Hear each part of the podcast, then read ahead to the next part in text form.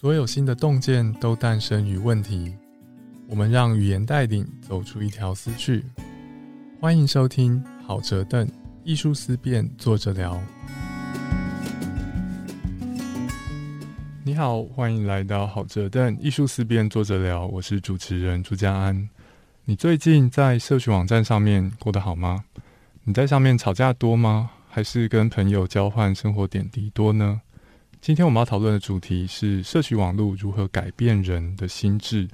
网络讨论跟面对面有什么不一样呢？人在网络上为什么容易发怒和仇恨呢？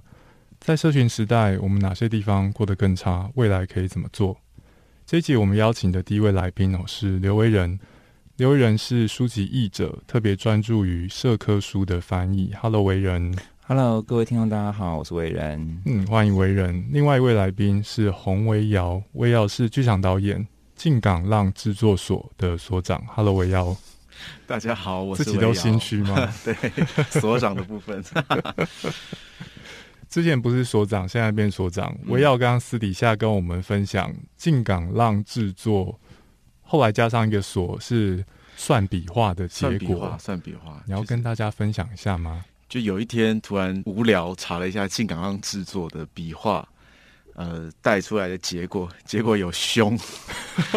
你知道看到之后，你无法不去面对它，你无法忽略它，你无法忘记。对，那怎么办呢？那加了一个锁，看看，哎，变大吉。哦，这个是有很方便的工具可以算，对，是吗？对，对，然后想说，哇。差一字之差，就那就改吧，就对哦。从此之后就变成所长啊，可以可以。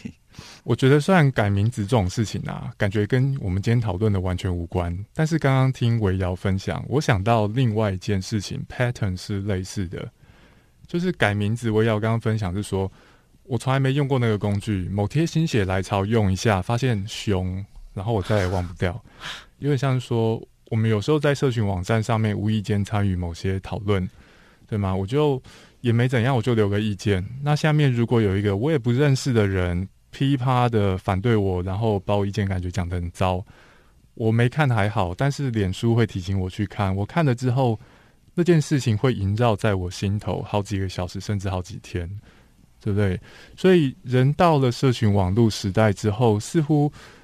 非常容易碰到我必须要处理的某些事情。身为社会性动物，我们都是在乎自己的形象以及别人对我的看法。你登入社群网站，所有人都有办法发表他对你的看法，对吗？而且我们可能也会发现，在网络上面自己的表现跟我实际上是一样的吗？这个是我第一课想要问问看两位的问题哦。所以。围绕以你自己使用网络的经验啊，觉得人在网络上面跟你真实生活当中有什么差别？这个差别重要吗？嗯，我觉得一定有差别的啦。对我来说，就是人本来就有很多面相，在面对不同的事啊、人啊，或者是状况，都会有不同的表演性。表演性哦，对，就像面对长官或者老师哦，一定会有一种状态，但他也。不是说他就不是你，这是你的另外一个面相，所以在网络对我来说就是另外一个面相，至少是我们愿意表演的那个面相。对，对，我们平常会说像是社会化，社会化有时候意味着我们要压抑自己的某些直觉或最想做的事情，来让自己成为一个有礼貌或者体贴的人，对吗？社会化跟表演，在网络上面，围绕觉得你观察到的或是你体验过的表演，可能包含哪些？嗯。我自己就是呃，有时候会有意识的利用这个表演的舞台。哎，可以怎么用？譬如说，我最近很忙很累，然后推了几个案子，但又但又不好意思，就是好像就拍拍屁股一走了之，然后就会忍不住发个文，或是贴一个图，我去针灸，真的满头的针，然后让让大家知道我我最近真的很累。让大家知道你真的是没时间，对，也就让那些被推掉案子的对口知道一下这件事情。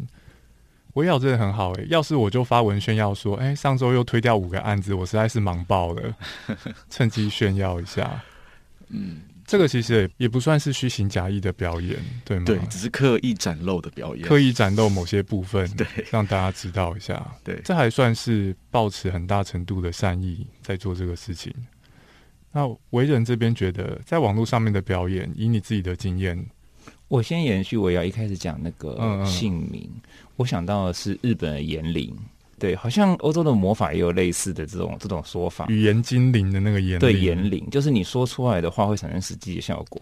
这个有一些实例是心理学有证实的，哦就是类似于说类似诅咒的效果，就类似于说，哎、接下来十秒钟你都不要想斑马，靠对，你在想白马，最明显的例子嘛。对，嗯那呃，我想到另外一个类型是网络这个飘在空中或非实体的这个途径，好像会让我们对在发言的时候，除了像我要刚刚讲的，我们会表演，另一方面，我们也会把一些我们平常不敢讲的话讲出来，就例如说，我们不会在巷口跟呃，例如你的邻居。然后谈论某些话题，或者谈论某些话题的时候，你可能不会用讲的那么直接，你也不会直接骂人。嗯，我们通常不会去骂巷口的，就是邻居。对啊，以后还要见面呢。对，那可是很好玩啊，网络也要见面啊。那网络见面，你可是你还是会这样子骂人啊。原来如此，对啊，我觉得应该多数有在使用社群网络的人，你这辈子说过的最糟的话，一定是在网络上面讲，对，不是在真实生活当中。是然后这些的话会变成某种言灵，然后它会去影响别人对于世界的认知，以及对于别人心智的认知。也许别人不是真的这么想的，也许别人他就是在网络上他的表现的样子就是跟平常不一样，他只呈现了，或者是可能只是露出了某一部分的自己。甚至也不是真的自己的那个样子，你就以为说外面都是这个样子，而且有很严重的取样偏差。这个可能等下就会讲到，因为我们这是社群网络演算法的关系，它嗯并不会忠实的呈现世界的样貌。所以，我们如果是用社群网络来了解这个世界上面其他人的样子，而我们身为网络使用者，我们实际样子跟在网络上面表演出来的其实不一样。那社群网络就会误导我们去理解社会上面的其他成员长什么样子。对，我们可能觉得社会上面的人们常常都是酸民吗？如果刚划完脸书等公车嘛，然后我滑个脸书，在脸书上面看到很多新闻底下，很多人对于受害者发表那种事不关己的很冷血的言论。嗯，滑完脸书，我上公车，上公车上面看到那些陌生人，我会想说，哦所以这些人 就是脸书上面那样子的人，影响我们对社会大众的看法。为人觉得这个是很危险的。我觉得这个是很危险，尤其所以刚刚我也要讲到言灵的这种东西，因为当你相信了世界是长这个样子，你就会依此做出回应。如果你觉得这个世界上反对你的人很多，或他们有对你的立即性危险，那你可能就会说：“那我很急，我就要立刻做出些什么，或我要立刻保护一些我的朋友，我要立刻保护一些受到迫害或者说是受到不公正待遇的人。”甚至你对于那个不公正待遇到底是真是假，你可能也不是很清楚。然后你可能会对人产生过度的敌意，但是反过来也有也有可能会变成，可能这个事情其实很严重，然后你就觉得他是放养的孩子，你就觉得，例如说像可能几个月前你可能会以为疫情不严重，因为可能你看到的脸书或者是其他东西的河道，它看起来一点都不严重，而讲的很严重的人说的话，无论是真是假，他都很像危言耸听。于是你就会误判。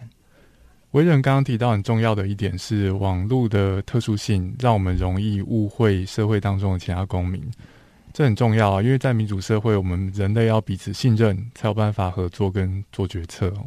那在维瑶看来，社群网络还有没有哪些其他特殊性跟实际不一样，然后值得我们注意一下？我觉得蛮有趣的是，就是网络可以超越时间跟空间。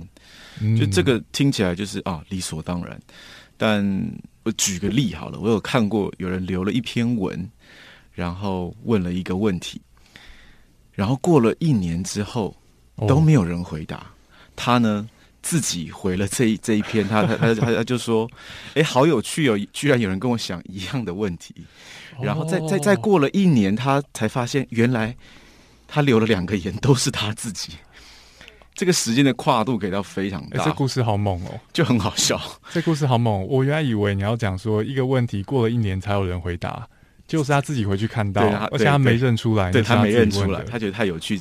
对，哇，网际网络上面时间跨度大，所有东西都留着，而且你东西留着一年之后，那个可以互动性还是存在的。是你要去留言，你就去留言。我自己看到类似的情况是说，有一个留言蛮糟的，那是那种你会想要去去反抗或者指出他不 OK 的，然后下面就有留言说，我现在想用脏话骂你，但是我还未成年。然后两三年之后，显然他成年了，哦他就真的回来骂。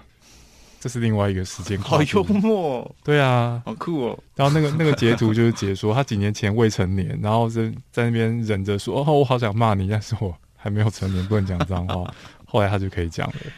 时间跨度，我觉得有另外一个意义，就是我们在网络上面讲的糟糕的东西，真的都留着了。嗯我之前看一个哲学家写一本书、他讲的是说我们的语言怎么样产生伤害，伤害别人。它里面提到关于歧视跟仇恨言论的案例，他比较我们用嘴巴讲出来的言论，以及我涂鸦在墙壁上面的言论。墙壁涂鸦可以用来骂人吗？墙壁上面你要骂台女啊、骂原住民啊、骂移工啊，种种歧视言论都有可能出现。涂鸦在墙壁上面跟用嘴巴讲出来差别在哪？差别在于涂在墙上的就会是都市地景的一部分，嗯对不对？它是半永久的，除非有人去把它给盖掉。在网络上面其实也是很类似，所以在嗯讨论串当中，如果我们发现有比较厌女啊、歧视原住民等等的留言，那个留言的作用不只是说我们会误会留言者，不见得误会留言者啊，我们会把留言者理解成是一个歧视原住民或厌女的人，嗯。而且那个一整串的讨论串会出现一个哦，原来我们可以在这边厌女或歧视原住民的的那种氛围，嗯。对不对？整个讨论情况会改变，所以我觉得之前的哲学家谈都市地景，但是我们在社群网站上面讨论串也有网络地景，每个讨论串的氛围不一样，对我在 PTT 的八卦版可以发什么样的言论，跟我在脸书某个讨论哲学的讨论串可以发表什么样的言论，那个心理门槛是完全不一样的。所以在于时间跟空间的跨度之外，维瑶还有其他的特殊性要跟我们分享吗？我觉得还有某一种程度的平等。嗯。虽然网络资讯有落差、有不平等，或是有有机制的 AI 的筛选，但它又很有趣的有某一种平等性，或者是它去了某一种的位阶，嗯。就像是大家可以在呃网络上批评蔡英文，或者很哦直接的批评一些行政首长。但我相信那一些人大多数，如果真的遇到他，应该讲不出口。原来如此，就真的碰到不会讲的话，网络上面可以讲，而且别人会看到。对，而且有机会，他们也可能会来回复你。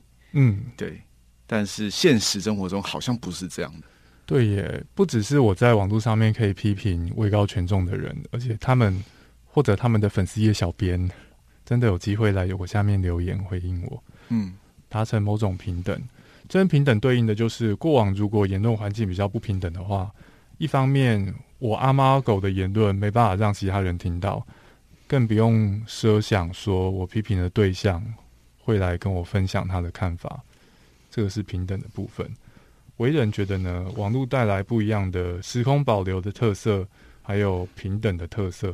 嗯，刚刚我也要跟家人讲到的东西，让我想到了一个，呃，之前有一本书叫做《宣传机器》，宣传机器，嗯它有整理出网络跟言论的影响机制，蛮多个重要的点。其中有个点很有趣，就是应该大家都了解，如果尤其是有碰过或做过网络小编或做过任何的行销，可能都会注意到说，我们的第一个红的言论串出来之后，剩下的大部分言论串都会去集中在那个东西上面。你很少看到说，呃，已经是两天或三天以后再讨论同一个主题啊，例如说，好了，台湾防疫有没有问题啊？然后可能有一个有一个言论串很红，它一下子得到数千或数万个讨论或按赞或分享，那你很难看到说，可能半天或者是甚至两天以后，有人讲的更有道理的，结果他的这个互动数反而更高。我通常是反过来，所以这造成了一个大家很容易去抢第一个这个情况的情况。那这件事有点麻烦，因为刚刚就像是嘉安有提到说，那个网络地景就是涂鸦墙，嗯，变成了一个网络会让我们平等，但是同时也产生另外一个我们必须立刻去回应的那种紧张感，就是来自于此。就是即使你今天位高权重，如果第一个红的讨论方向是对你不利的，你之后真的很难拉回来。嗯，呃，那这件事情是真的很平等的，就是你今天总统也一样，我今天一个一般老百姓跟你今天蔡英文对这件事情的基本上原理是相同的，但我们的资源一定不会相同。于是我们所有人都会变得很急着去回应别人的言论，而这产生另外一个麻烦，就是我实体的涂鸦墙下面没有办法真实有什么整体的讨论，嗯，而我们还不习惯每一个人都有发声权的情况之下，呃，如何跟别人好好讨论？再加上大多数的人不喜欢看长文，所以真的很难出现说那第一个或第二个爆红的讨论串是一个有良好讨论、真的要解决问题、真的要了解彼此的讨论串，变成了一个公关大战跟恐惧大战。对，认同。网络上面很难进行好好讨论的，因为我们是上来花 FB 跟迪卡，不是来开研讨会。对，一开始心态就不一样，但是我们实际上无法阻止很多真的严肃的议题，偏偏就是在这种地方出现。对，网络上面，然后讨论各式各样的社会议题啊，也讨论性别议题，甚至种族跟宗教，而且网络风向实际上会影响政策、欸。嗯，就比起我们去开一个研讨会，然后大家坐在那边深思熟虑的对谈，这个对谈反而对现实政策没什么影响。但是一个爆红的贴文，对不对？那个是另外一回事。刚刚为人提到一些事情，我觉得很重要。第一个是说，哦、在社群网站现在的机制底下，贴文会有很重的先行者优势。第一则红的贴文，它就是红的，就算它错误百出。它红就是红，而且这为它带来非常大的言论力量。那我之前有些朋友在做科学普及或者事实查核，对他们来说有一个尝试啊，是说如果有一则谎言非常的流行，不符合事实，那你可以去纠正那谎言，但是你的纠正大抵不会成功，因为谎言会比你红，而且你在纠正的时候，你得提到那个谎言，而那只是让它更红。对，所以。在一个言论非常流通的时代，过去的哲学家约翰米尔，他可能对此保持乐观。他说：“真理越辩越明嘛，啊，一则对的跟一则错的，大家资讯通达会去选对的。但到了我们现在，我们发现这个实际上面很难真的照着这样子去推行实际发生的事情。所以在网络上面的先行者优势，不但让我们很难反驳红但是错误的看法。”也让我们在心态上面会逼着自己非常快的去处理资讯，而这个也增加出错的几率。然后我也要刚刚讲到的那个同一个人回两次自己文章的，还让我想到，因为刚刚刚刚讲到米尔，呃，网络好像真的有我要讲到一个呃有趣的超越时空性，在有网络出现之前，绝大多数的人他的发言不会一直留下来，你。通常不会去翻你。假设你十年前曾经在某报纸写文章，哦，对啊，然后我们之后讨我们讨论就过去了。对，可是网络不是这样，网络可以就翻自己去年的 po 文，然后也会有人去把你转载。脸书还会提醒你，你去年今天发了什么？是，所以如果我去年说的东西是错的，至少我现在认为是错的，而且在这一年当中已经有好好讨论，我们大家都有共识，它是错的。可能到了今年，还是会有别人把它转来弄，所以错的东西真的很难去澄清。嗯，网络种种特性啊，不只是不符合事实的错误言论，还有一些像符合事实但是不公平的言论。比方说，原住民教育程度平均不如汉人，就算它符合事实，也是因为过去历史不正义。对，所以种种糟糕言论，不符事实，符合事实但是歧视、不公平、有误导。这些言论有一些不好的性质，但是网络的特色让这些言论很难得到有效的澄清。我要在这方面有没有什么看法？我有一次印象很深刻，嗯，我在云林文化处当兵的时候，当替代役的时候，然后我们那一周就是我们的脸书上就是刷各种呃全台湾哪里最好玩，哪里最无聊，然后结果云林是第一名，最好玩还是最无聊？最无聊。然后我们自己替代役男就是看了，觉得就是自己就是笑彼此。然后结果礼拜一的云林县政府的议会嗯，就被拿出来讲，然 后他们很在意这个，然后就是长官就大骂，嗯，然后因为我是在文化处，然后还有观光处，这样反正就是大家被被骂了一顿，然后我们在旁边看就觉得太好笑了，等一下总得要有一个地方是最后一名啊，不然你想怎样？就是没有想到，哎，网络上这么这么无聊、这么随机、这么白痴的一个转载文，这样结果就跑到了政府单位里面。对吼，然后大家很严肃看待，我我觉得这这是真的诶，所以刚刚听围瑶转述觉得有点荒谬，但是我想象啦，如果不是于林县被骂，假如是我被骂，我也会很在意。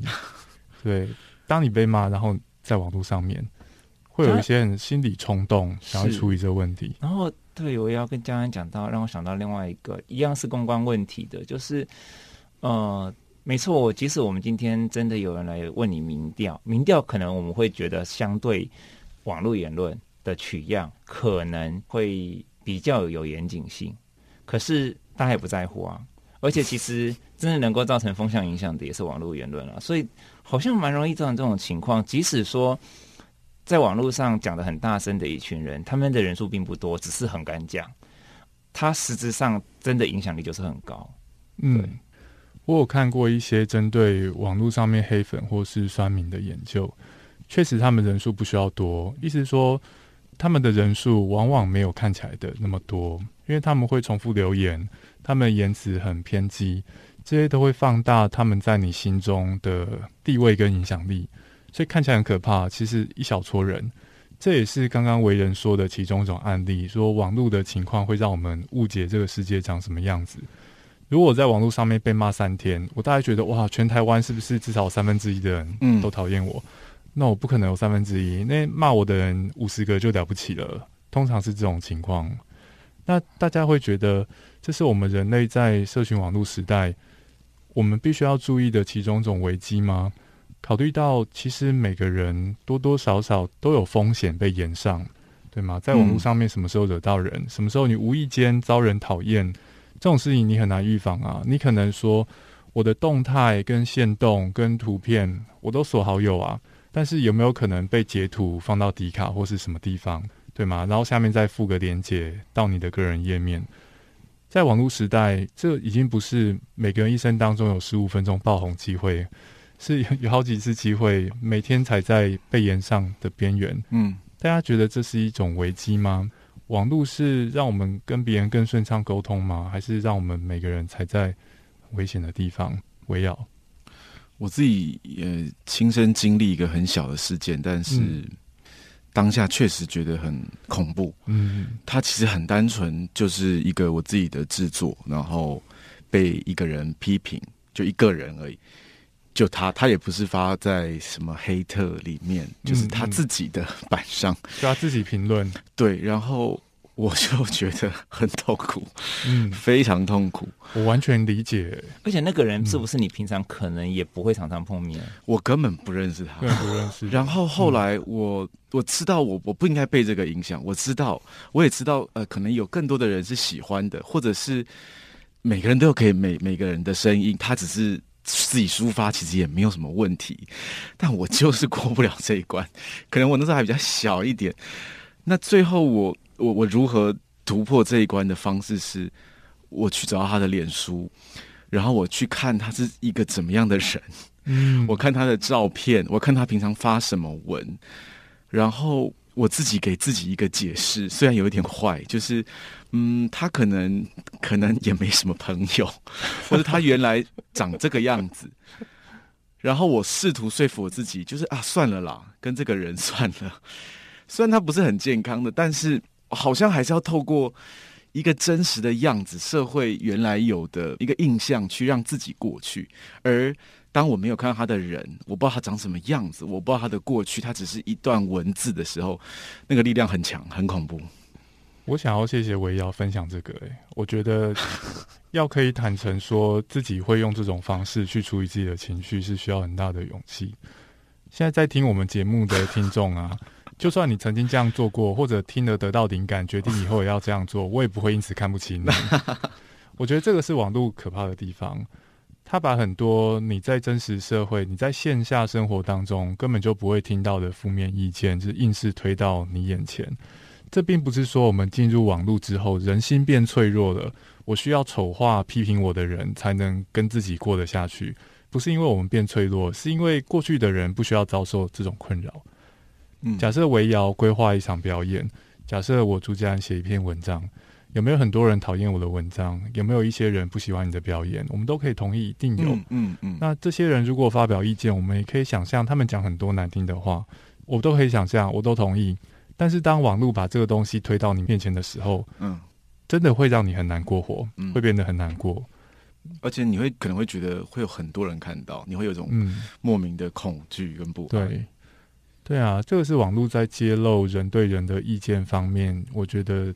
特别残忍的地方，所以在网络上面，我们的生活已经不是过去没有网络的人类的生活了。我们是需要不太一样的心理素质吗？或是心理准备来面向这些挑战？在这部分，为人有没有什么建议？嗯，其实就像江刚刚刚讲的，网络它最残忍的地方是，尤其是现在，它一方面是你的资讯来源，二方面它其实。就是一个公共的场域，或者是维亚所说的表演空间。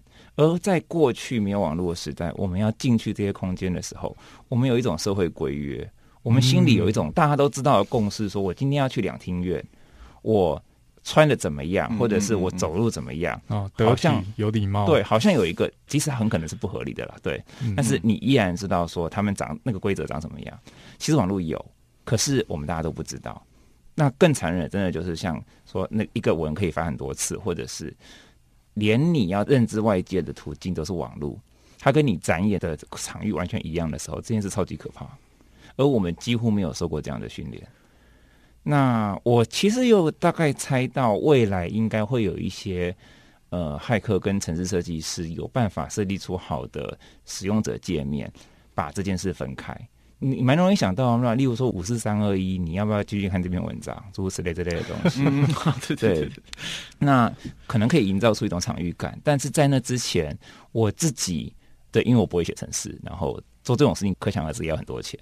那我自己能做的事情就是，我会试图营造一个。我跟家人称之为叫做规则同温层，规则的同温层。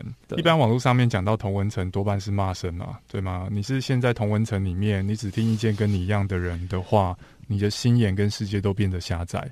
但你想介绍的规则同温层跟这个差别在哪？就是因为其实网络的演算法的方式，呃，它会让用同样的方式留言的人尽量聚在一起。那即使你今天是。过分冷静的或过分重视事实的，哈，那种其实就是不会红的那种言论，因为 因为演算法的关系，他会逆向的选择，就是会在你这边这样子留言的人，啊，他本身也比较喜欢用可能相对比较理性、比较慢的方式，比较长篇大论的方式讨论。不是有一个东西叫做吵架金字塔吗？就是金字塔比较上面的那些，就是真的有在回应你意见、指出你错误的方式讨论。这些人他本来就会聚在一起。那当你今天一直用这种就事论事，然后有知道自己是根据什么前提，那即使是有同意意见、不同意意见都明确指出在哪里，这种方式讨论的时候，留在你底下的人，以及你可能去别人那边言论的那边的讨论的楼，会改变一些他的那个讨论生态。那这个在自己的个板会比较明显。就是当你这样子做了，可能一个月或者甚至两个月以后，那大部分至少你想要真的知道的事情，来你这边的人会真的跟你讨论。在网络上面，总有人离你远，有人离你近。你发文，哪些人会被首先收到推波推送？嗯，这些都跟演算法有关系。演算法我不懂啦，但是我猜想他可能会先抓，比方说跟你互动的多的人，嗯，会在下面跟你留言讨论的人。所以我们一方面。知道演算法会对我们做一些事情，但一方面你可以预期你的某些行动如何影响演算法接下来对你做什么。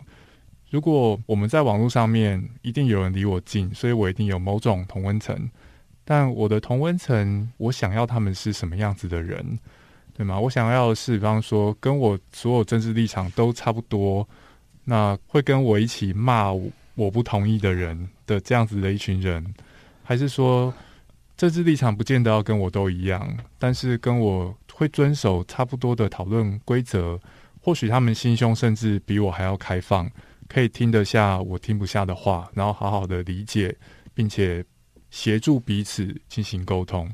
如果我们想要是后面这一种遵守比较好的、容易沟通的讨论规则的这种同温层，我们试着去建构这样的同温层，或许过一段时间，我的社群网络上面的讨论氛围就会变得不太一样。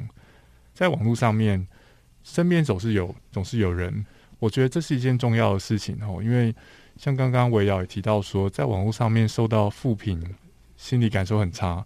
那反过来说，受到正评、受到支持当然是很好，但是不管是负评或正评，其实都会影响我们接下来成为什么样的人。因为如果我会基于在网络上面发表非常偏激的言论而受到其他人的肯定，那我接下来会如何？我会发表更多偏激的言论，对，所以我跟我的同温层其实会互相加成，我们互相勉励。一开始我的同温层是心胸开放的人。我们鼓励人心胸开放，接下来我们心胸会变得更开放。如果我们鼓励人互相攻击或者打击不同意我们的人，接下来我们就会变成酸民。所以建构什么样的同温层会是一件重要的事情。但我想到一个古老的寓言，就是两匹狼的那个寓言。嗯，善狼跟恶狼。哦，忘记这个东西的真正文本真正的来源，就是有一个年轻人问一个长者，然后长者说，每个人心中都有两匹狼，一个是善狼，一个是恶狼。年轻人问说：“那最后哪一匹狼会获胜？”老人说：“你喂养的那一批。”对，看你优先给谁吃东西是？我觉得呃，也许这个对我们的网络言论环境也是一样。嗯，看看我们身边是什么样子的人。如果我发现我身边都是一些喜欢取笑别人来取乐的人，那我看到其实未来的我自己有可能会变成那个样子。刚刚为人想要推广。规则的同温层，也想问问看，维尧身为艺术家，对于同温层有没有什么特别的理解，可以跟大家分享一下？其实我觉得我自己的网络的世界，还有一些看到的东西，朋友啊，其实同温层蛮厚的。哦，因为大家都是同号吗？对，就是大家的政治立场啊，或是对于一些议题。呃的想法其实都蛮近的，嗯，那他当然会有某种自在感，或是对舒服感，觉得就大家一件事情出来，大家都很挺这件事情，他会是一个很轻松、没有压力的一件事情。然后甚至因为觉得自己在这个同温层里，所以也会觉得，哎，一些朋友提供的新的资讯啊，我我我没有跟到，但是但是我会很自然的觉得，哦，应该就是这样吧。哦，会信任，会信任。嗯，当然，我们都会一定会思考，就是啊，不要常待在同温层啊，脱离同温层啊，或者是呃，做戏的时候都是同一群人来看呐，是不是应该要想办法突破啊？哦，这就走出同温层嘛。对，但但不知道怎么搞的，就是 好像也不是说大家不突破，是是他就是好像一一种物理状态吧，在在云端。自然的就会变成这样，同温层都会自主凝聚啊，所以并不是说，我觉得并不是说我们不走出同温层，而是我走到哪同温层会被我带着走，嗯，对啊，走到哪会自动凝聚过来，嗯，那我相信我要做表演艺术，像我做哲学，我们都会常被别人说我们要走出同温层，那言下之意其实说，我觉得你推广，嗯，做的不是很好啦，对，其实其实就是这种意思。对啊，在面对这种意见的话，如果是以现在同温层的这种状况，我也会如何看待？对我来说，线上的同温层，我自己是觉得，这也是为什么我越来越少用就是网络的社交平台。嗯，就觉得有点累。那我自己在做艺术创作的时候，就会尽可能的找不同的美材，或直接。整个议题或核心都往别的方向打，那确实在这几年就是有打出一些奇妙的圈子。嗯，对，譬如说有一些我自己做了蛮多沉浸式的演出。嗯嗯，有时候跟啊游戏比较有关，那就会打到一群可能喜欢玩密室逃脱，或是桌游的观众。那或者有一些是呃跟网络比较有关的，也会吸引到哎完全不同的族群。嗯，可能是比较喜欢电玩或是动漫的族群。嗯，从事新的尝试哦，对，好像只能这样子。确实好像是只能是这样子，或者在其他同文层或其他群体里找到新的同文层。对，对，因为我觉得蛮多做艺术创作有，譬如说是行销的，希望希望把戏推给不同同温层，可是，嗯嗯，可是其实这个导演或者这个剧团做的东西都一样啊。然后他其实也很根深蒂固的，他坚守了自己的理念。那其实他就很难打打出去，或者是其他同温层的人就不会想来看呐。对，所以对我来说，我自己的方式有意无意的啦，就是换另外一种主题。嗯，能不能打出同温层？除了行销跟使用平台之外，还是跟主要内容有关的？那如果做艺术创作，我自己没有做，但是我想象对艺术家来说，我今天做什么样的东西，掌控权是非常重要的。嗯，重点在于说我想要我想要怎么做。那如果我想要做的东西，实际上能够欣赏的人还是少数的话，那要走出同温层，不要说是脱离现实的要求，其实就艺术精神来说，可能他也不会觉得是特别重要的事情。但是我身为推广哲学的人啊，我。一直会在想说，我自己读到的一些哲学理论或是哲学家意见，我觉得很有趣。有没有可能在台湾就有某些人，他其实有潜力理解这些哲学理论，他会觉得有趣，但是他不知道有这东西可以看，对吗？像是有些人可能没有看过舞台剧，但是他其实有潜力，意思说，如果他有一天进戏院看了，他会觉得蛮喜欢的。那，这样子的人目前在什么样的地方？会是我会去想的问题。嗯嗯嗯嗯，对啊，在推广这方面有没有一些想法可以跟我们分享？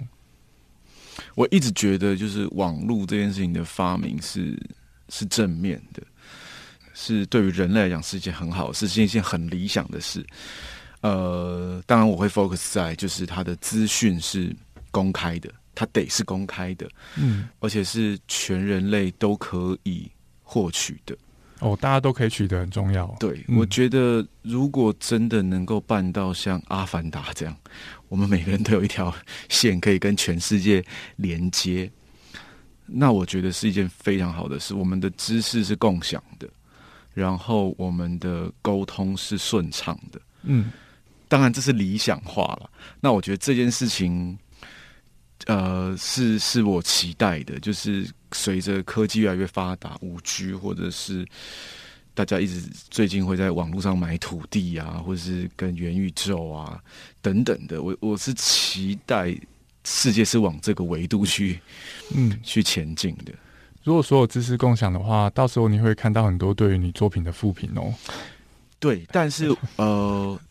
就像你刚刚说，也许就是我们可以更容易找到那一些也想要看戏的人，或者也想要理解这这些你的哲学理理念的人。嗯，对，也不是说要找同温层，而是这些事情更开阔、更好获取。嗯，找到潜在的感兴趣的人。嗯，假设这个世界上面所有的资讯都是透明的，嗯，就是真的所有人都知道所有事情。现在台湾人很多，我相信很多人不是不喜欢哲学，是没尝试过；很多人不是不喜欢某些表演艺术作品，是没尝试过。嗯，在一个可能的非常科幻的未来，我们假设真的有科技可以让所有人一瞬间得到所有尝试的体验，所有人都知道自己想要些什么。呃，我们也都可以看到所有不喜欢我们作品的人，嗯，对啊，他们心里觉得如何？你们觉得这个会是我们身为人类心灵可以承受？的状态吗？我觉得现在网络网际网络状态有点像是刚刚描述的这种科幻状态的可能千分之一。对，到时候如果是千分之千，我们人类毕竟还是演化来的。所以有些人类学家说，在前文明时代，一个人类群体最大多少人？有人说是一百五或是一百八。如果我的身边只有一百五十个人。我需要处理大家对我的看法，上限就是一百五十个人，对。但是网络时代逼的，把这个一百五十人变成两千三百万人，甚至更多。如果是数字在网上调整，这个会是我们演化而来的心智可以负荷的吗？我觉得这个问题有点大了，也欢迎说听众朋友们可以想想看。但是就目前而言，我觉得这个不算是天马行空的问题，因为这个是可能在可见的未来，嗯有机会是可以发生的。而且就算不到我刚刚讲的那么极端，在可见的未来，我们对于其他人相关看法越来越了解，也是可以预期的情况。所以网络发展是很快的，在五年前可能也没人预料到 IG 会那么红，然后抖音很快就窜出了。嗯下一个是什么？我们其实不知道。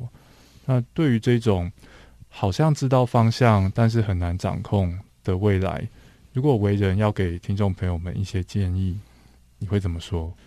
嗯，就像刁安刚刚讲的，其实科技对于我们如何理解世界、如何理解彼此的影响非常非常大。我们透过是脸书还是 IG，还是是其他的美材，还是或者像刚刚刁安讲到说，假设说有某种方式可以让我们一下子就拿到全世界的黄页部，所有的事情、所有的主题用什么样的方式去呈现，我们都有办法一瞬间知道。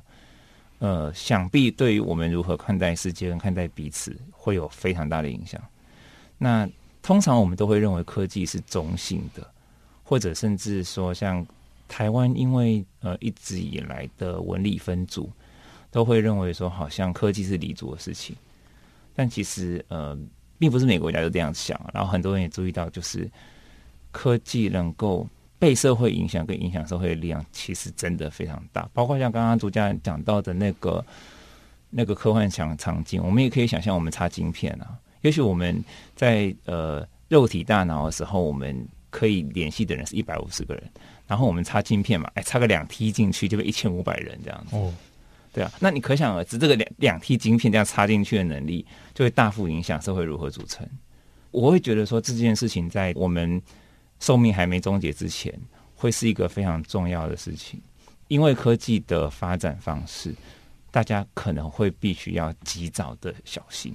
如果科技走向很奇怪的方向，例如说，如果一个社群媒体，它会让我们一直去把食物给我们心中的仇恨啊，然后我们的误解啊，我们的不信任这种言论越来越多的话，它可能会让我们对于彼此的沟通方式跟互动方式就变糟糕，然后最后这就成为自我实现的预言，社会就真的变糟糕了。嗯，我们不知道接下来科技会怎么样，但是这很重要，因为科技会改变我们成为什么样子的人。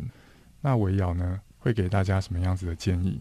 身为一个我们可能没有办法跟社群网站切割开来，对吗？就算我下线了，我的朋友都在上面，这个时候我们可以怎么做？我自己前一阵子很深刻感受到，嗯就是威尔史密斯的的事件。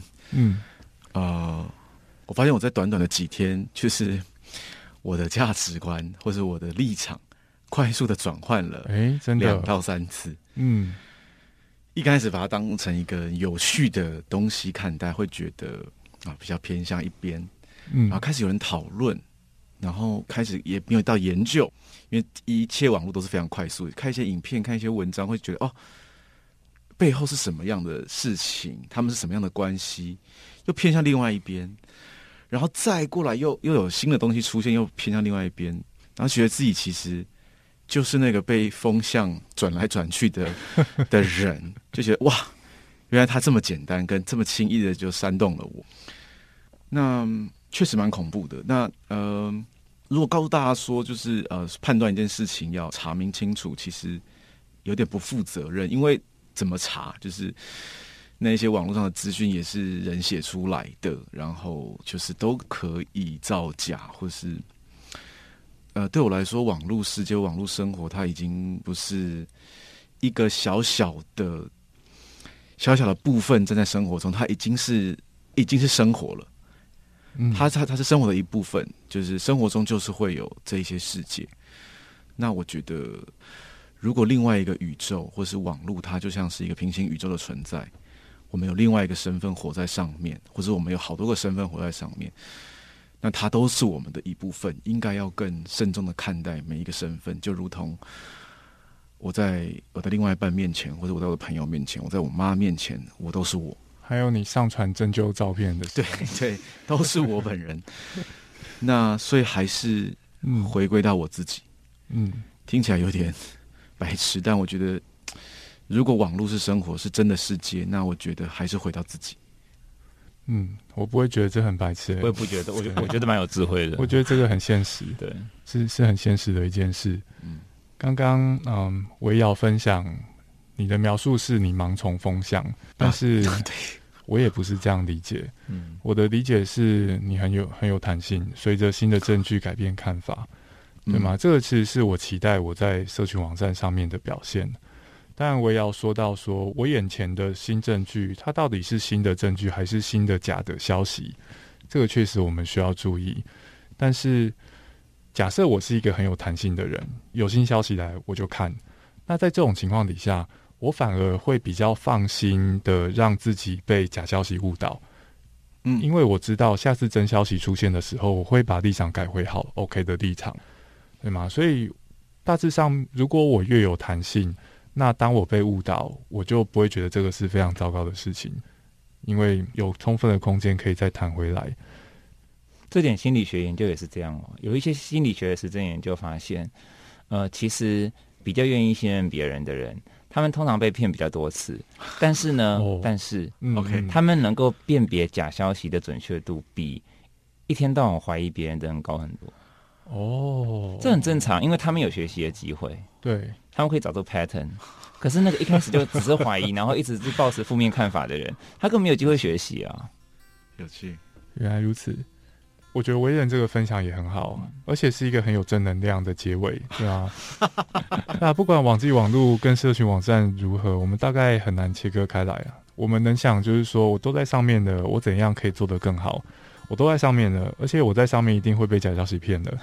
我身为什么样的人，可以在我被假消息骗了之后，我不至于做出太糟糕的事情？这个是我们都需要去学习的。那今天呢，从两位的分享当中，我也得到很多新的点子。怎么样子看待负面的意见，或是我们去认知到社会上面总是有人意见会跟我完全不同。当我有同温层，或者当我需要同温层，我可以怎么样做？我想在网络上面生活是所有现代人没办法躲避的功课。也希望今天的讨论呢，对我们的各位听众们可以带来一些帮助。哦今天的好折凳就到这边哦，感谢为人，感谢为瑶，谢谢各位。谢谢谢谢大家。